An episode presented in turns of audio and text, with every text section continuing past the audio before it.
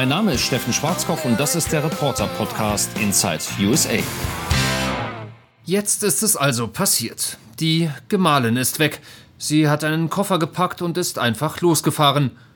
Weil ich immer so viel unterwegs sei, hat sie gesagt, mal eine Woche hier, mal ein Wochenende da. Und sie sitze zu Hause mit den Kindern. Ja, auch einem US-Korrespondenten kann so etwas passieren. Gut, der Vollständigkeit halber sollte ich vielleicht erwähnen, dass Julia nicht ausgezogen ist und dass sie auch in einer Woche wieder da ist. Sie macht Urlaub mit einer Freundin. Die Damen sind nach Utah geflogen, um dort im Zion National Park wandern zu gehen.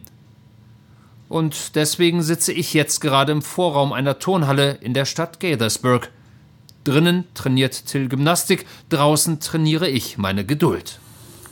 I do like this.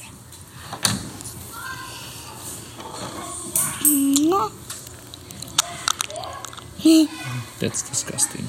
It's yummy. Jette isst nämlich gerade Joghurt mit M&Ms. Das heißt, sie lutscht die M&Ms und spuckt sie wieder in den Becher, um sie dann wieder in den Mund zu stopfen. Eigentlich soll sie ihre Hausaufgaben machen, beschreiben, wie unser Haus aussieht. Chaotisch, sagt Jette. Richtig, sage ich, aber das können wir hier nicht schreiben. Aber wenn's doch chaotisch ist, Papa, dann müsst ihr vielleicht mal aufräumen, Jette. Ich erkenne, diese Diskussion ist nicht zielführend. Nach zähem Ringen können wir uns schließlich darauf einigen, die Zahl der Zimmer im Kopf durchzugehen und die Fenster und die Türen und das dann auf den Hausaufgabenzettel zu schreiben.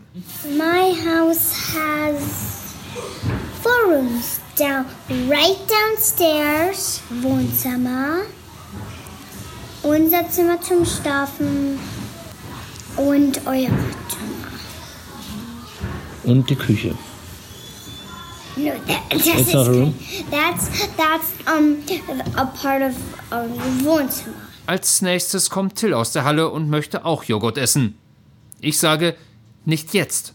Er sagt, ich habe aber Hunger. Nein, sage ich, du hast Training.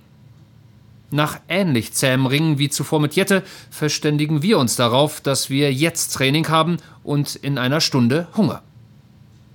Jette ist inzwischen mit dem Zählen fertig geworden und spuckt wieder M&Ms in ihren Becher.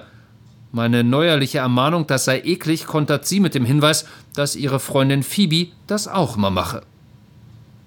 So langsam verstehe ich, warum Julia mal eine Woche weg wollte. Und ich muss gestehen, ich war tatsächlich erst letztes Wochenende wieder verreist. Ich war nämlich in Green Bay im Bundesstaat Wisconsin. Ein eher kurzer Trip, aber weg ist weg. Samstag früh los von Washington, nachmittags und abends arbeiten, Sonntag früh um 5.40 Uhr wieder im Flieger auf dem Weg nach Hause. Nicht ganz unanstrengend, aber auch nicht uninteressant. Warum? Darum. Love Trump, man. Trump's so cool, man. No cap, man. I love Trump. Mr. T, he's where it's at. Come to America, visit Mr. Trump. Um ehrlich zu sein, außer dem Anfang und dem Ende habe ich nicht viel verstanden, nur dass dieser 15-jährige Donald Trump ziemlich cool findet. Ethan war nämlich einer von knapp 10.000 Menschen, die in Green Bay zu einer der berühmt-berüchtigten Make America Great Again Veranstaltungen des Präsidenten gekommen waren. Ab und zu mal aus der Blase Washington rauszukommen und in die amerikanische Pampa zu reisen, schärft nämlich durchaus auch die Reportersinne für die politische Realität. In Wisconsin gibt es in erster Linie Farmer, Kühe, Milch und Käse und auch ziemlich viele Leute, die Donald Trump klasse finden. 2016 hatte Trump hier überraschend, wenn auch nur hauchdünn gewonnen und den sogenannten Swing State Wisconsin will er bei der nächsten Wahl im nächsten Jahr nicht wieder hergeben. Auf die Leute hier kann er sich jedenfalls verlassen. Was ich hören will, nun letztendlich ist es ziemlich simpel. Wir tun einfach, was er sagt. Wir müssen dafür sorgen, dass Amerika stark bleibt und diese ganzen Liberalen und Sozialisten da in Washington, die können mir gestohlen bleiben. I actually got I got this shirt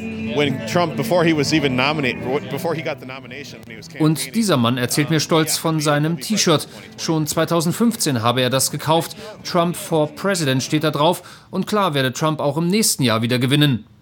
Sein siebenjähriger Sohn trägt übrigens stolz eine Trump-Perücke.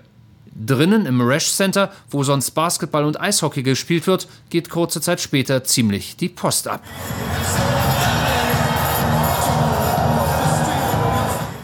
Die Laola schwappt durch die Arena und Brad Parscale, der Wahlkampfmanager, fordert die Menge auf, gemeinsam mit ihm ein bisschen zu singen.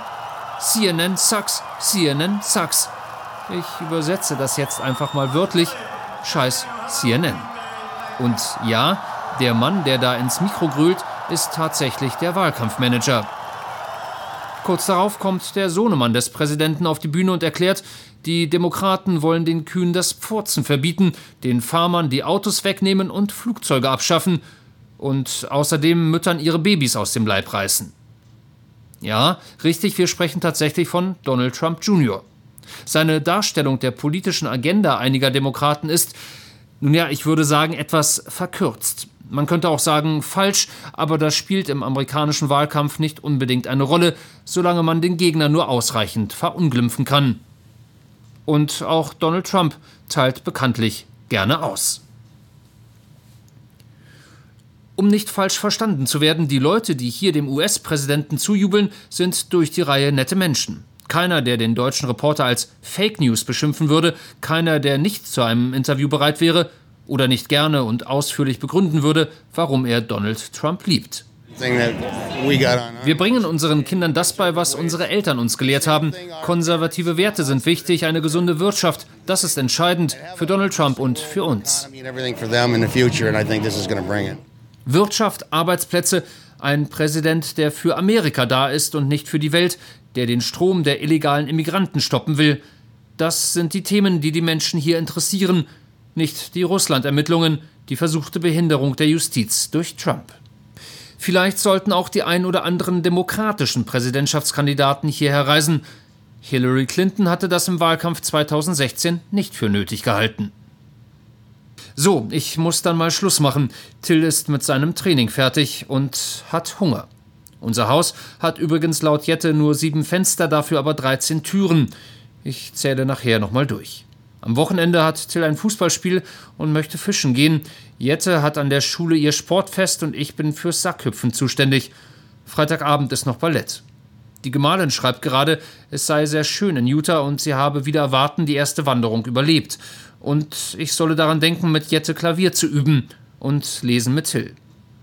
Ich glaube, ich weiß jetzt wieder, warum ich meinen Job liebe und die Reisen selbst wenn sie mich nach Green Bay in Wisconsin führen. Ach übrigens, ich bin am 16. Mai in Berlin in der Urania und da spreche ich mit meiner Kollegin Tatjana Ohm unter dem Titel Zwei Jahre Trump über meinen Präsidenten, über America First und über Europa. Ich würde mich sehr freuen, wenn ihr dabei seid. Tickets bekommt ihr auf urania.de.